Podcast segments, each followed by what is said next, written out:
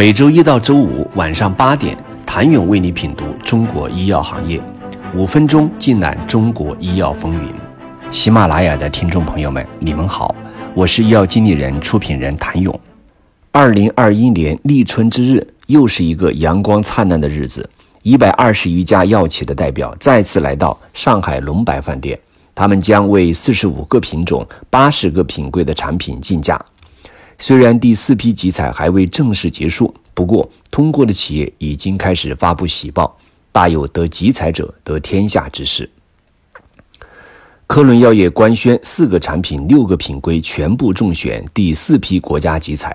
华东医药也在中午时分官宣其子公司中美华东盼托拉唑注射剂顺利中标，四环医药、华海药业、国创医药纷纷官宣中标。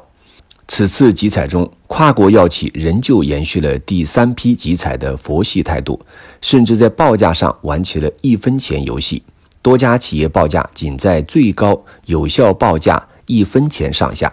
据了解。二零二一年五月份，公众就可以享受到第四批集采的成果。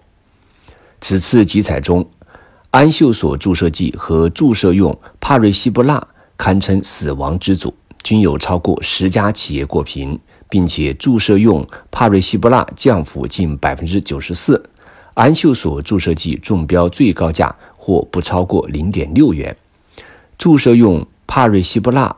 四十毫克加上原盐，共十七家企业参与此次集采，其中科伦药业已经官宣中标。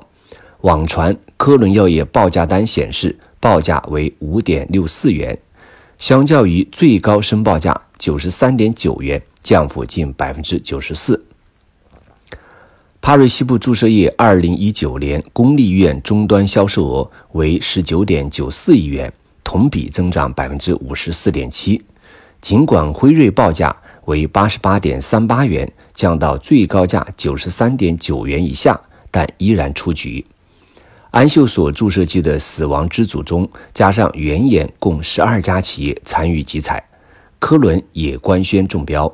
网传其报价为零点三三八元，相较于最高申报价三点四四元，降幅达到百分之九十。安秀索注射剂二零一九年。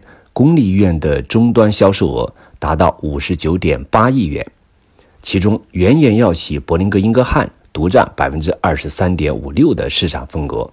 本次网传报价为三点四三元。